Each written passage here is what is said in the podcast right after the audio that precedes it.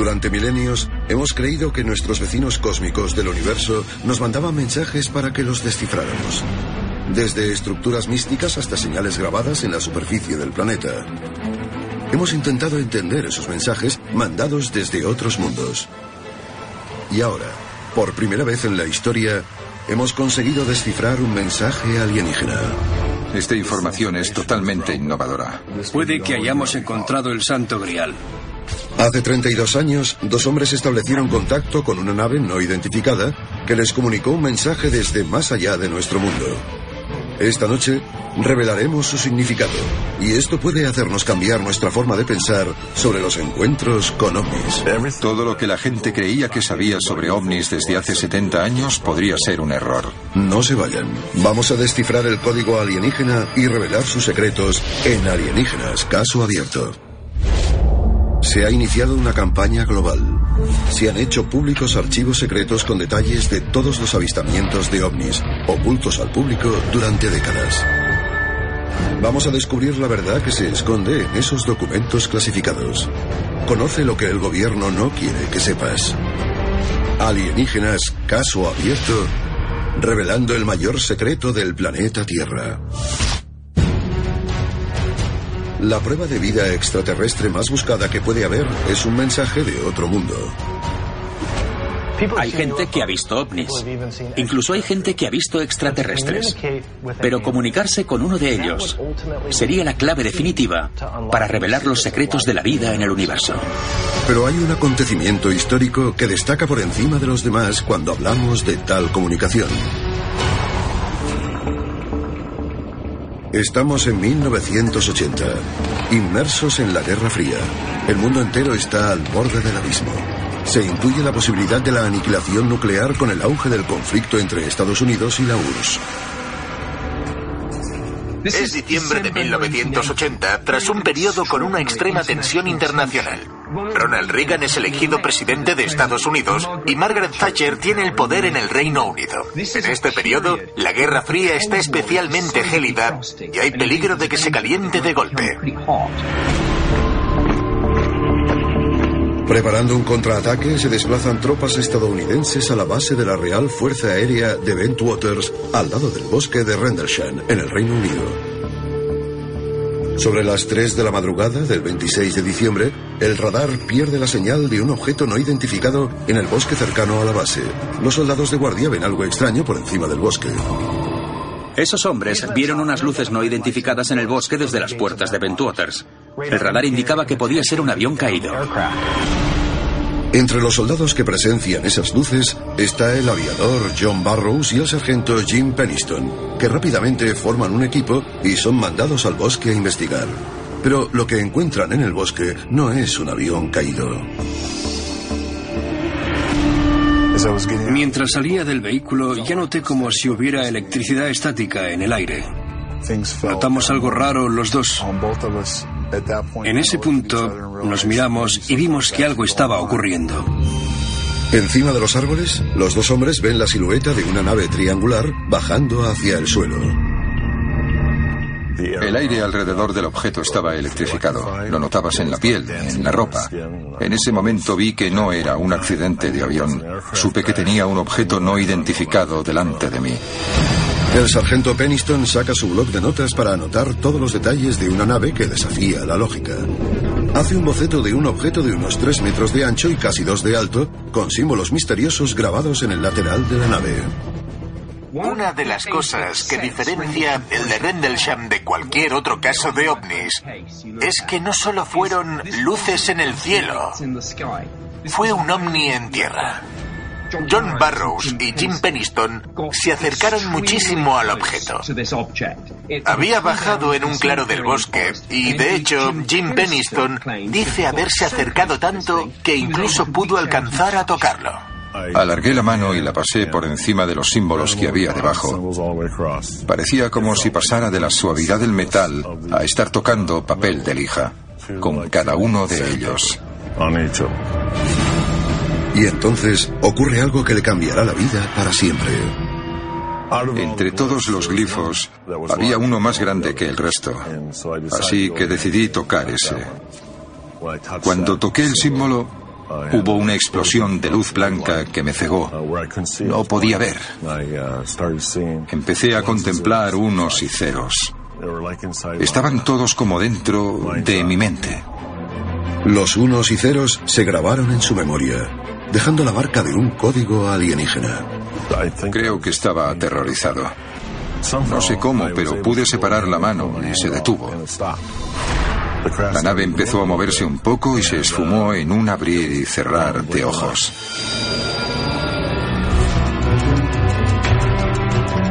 Peniston queda muy alterado por su contacto con la nave alienígena y la visión que ésta le deja.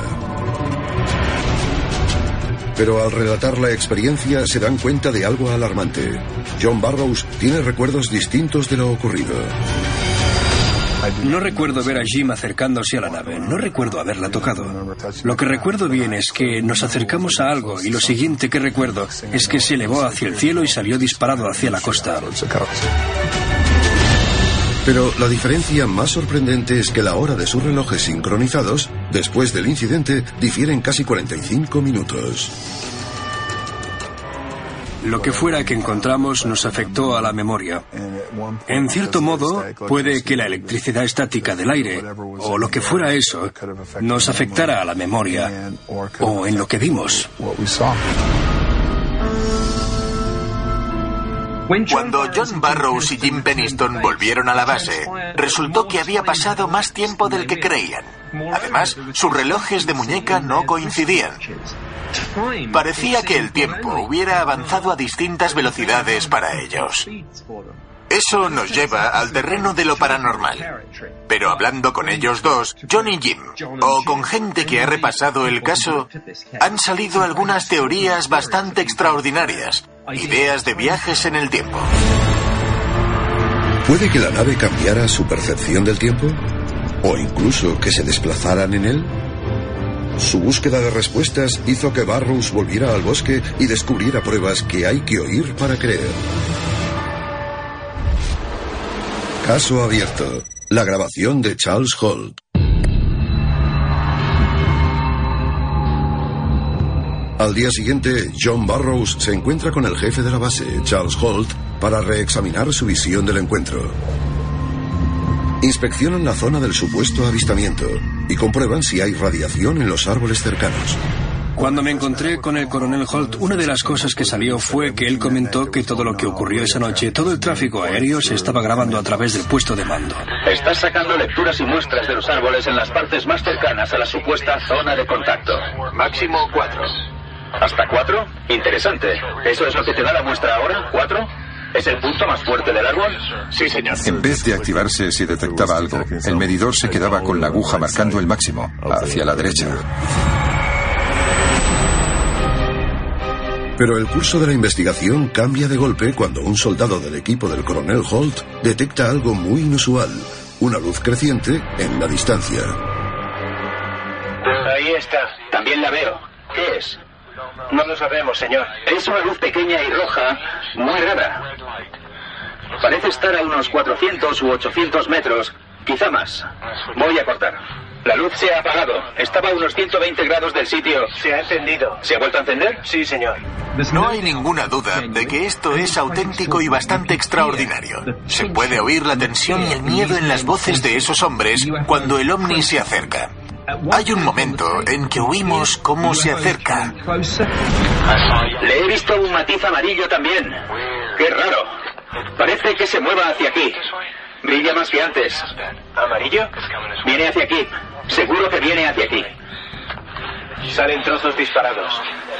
No hay duda. Esto es muy raro. El objeto hizo una explosión de luz blanca y salió disparado hacia la costa.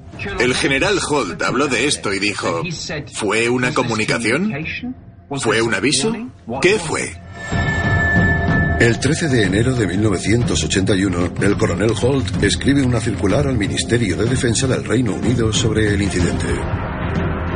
En ella, confirma que lo que Peniston y Barrows vivieron la noche anterior no fue producto de su imaginación, sino un fenómeno real que también experimentaron Holt y su equipo. Las pruebas cruciales para respaldar el incidente de Rendlesham son la circular de Holt y la cinta grabada. Pero lo que descubrimos años después fue que había otra aún más relevante, el código que Peniston recibió cuando tocó la nave. Pero esa parte de la historia aún la guardaba en secreto. No podía dormir. Aún se me aparecían los ceros y los unos. Así que cogí el bloc de notas para mirar los glifos originales que dibujé. Y luego empecé a anotar los ceros y unos. Después de llenar 16 páginas me sentí mejor. Pero no iba a contarlo porque sonaba a locura. Me lo callé. En otras palabras, cuando tocó la nave, un gran flujo de información le fue transferido de alguna forma. Él lo olvidó. Igual lo bloqueó o igual no vio que era importante. Pero al cabo de unos 30 años, quizás se dio cuenta de que se estaba guardando algo de suma importancia. A continuación, revelamos el significado del código del cuaderno de Peniston y descubrimos la sorprendente identidad de los seres que nos lo mandaron. Esto es Alienígenas Caso Abierto, revelando el mayor secreto del planeta Tierra.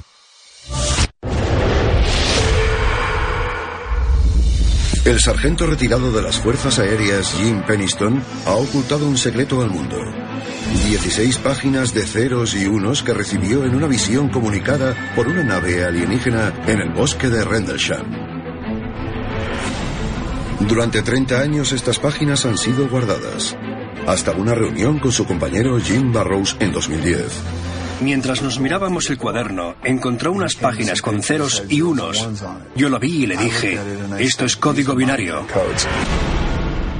El código binario es la base de la comunicación digital. En 1974, Carl Sagan y otros científicos emitieron un mensaje con una frecuencia de 2.380 MHz y una potencia de 1.000 kilovatios hacia el espacio profundo.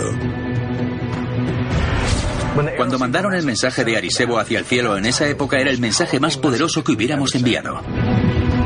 El mensaje fue mandado en una forma de código digital compuesta de largas series de ceros y unos, un tipo de comunicación conocido como código binario. La forma más fácil de entender cómo funciona el código binario es pensar que es como el código Morse, que tiene puntos y rayas. Este tiene unos y ceros. Pones ocho ceros juntos y tienes un byte de información. Cuando decidimos mandar un mensaje hacia el cielo esperando comunicarnos con alguna civilización alienígena, los científicos escogieron el código binario porque es realmente un lenguaje universal.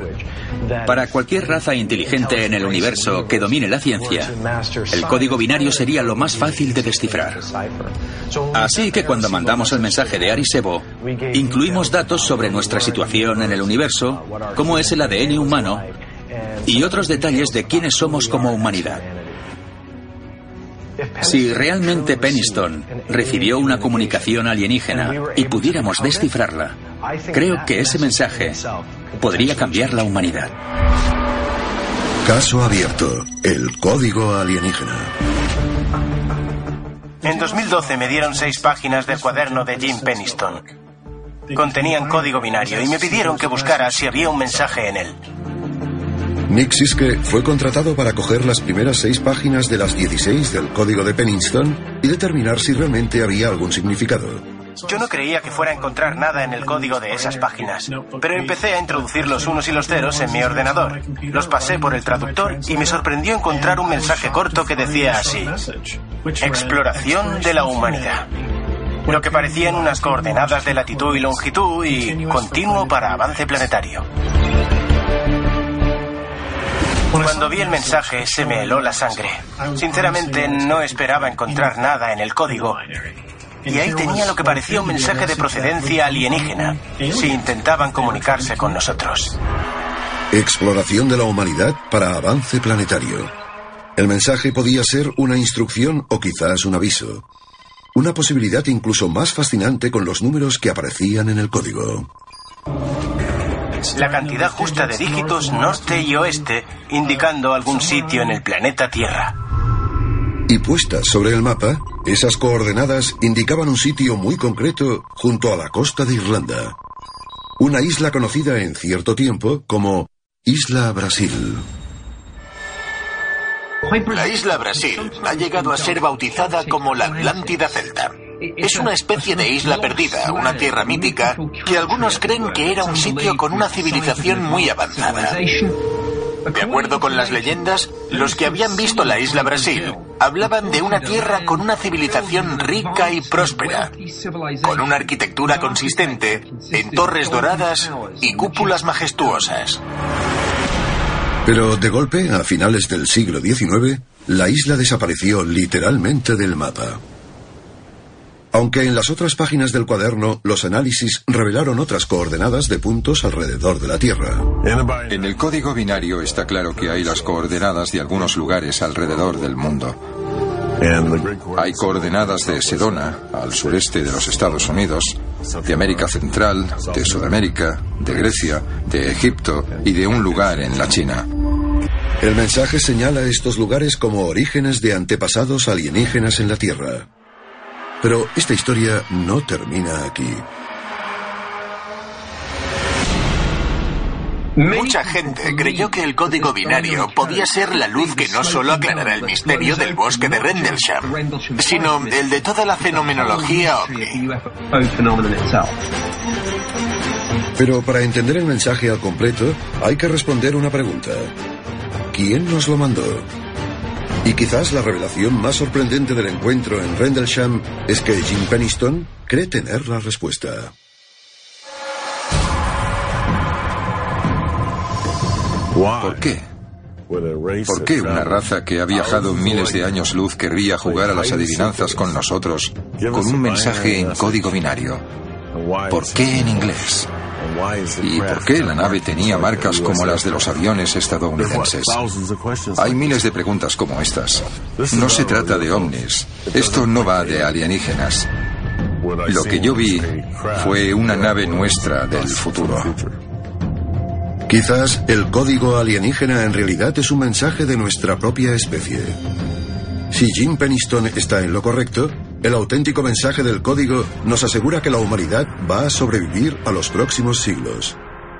Y sorprendentemente la historia de los ovnis en nuestro planeta podría ser un vistazo a nuestro futuro. Esto es Alienígenas Caso Abierto, revelando el mayor secreto del planeta Tierra.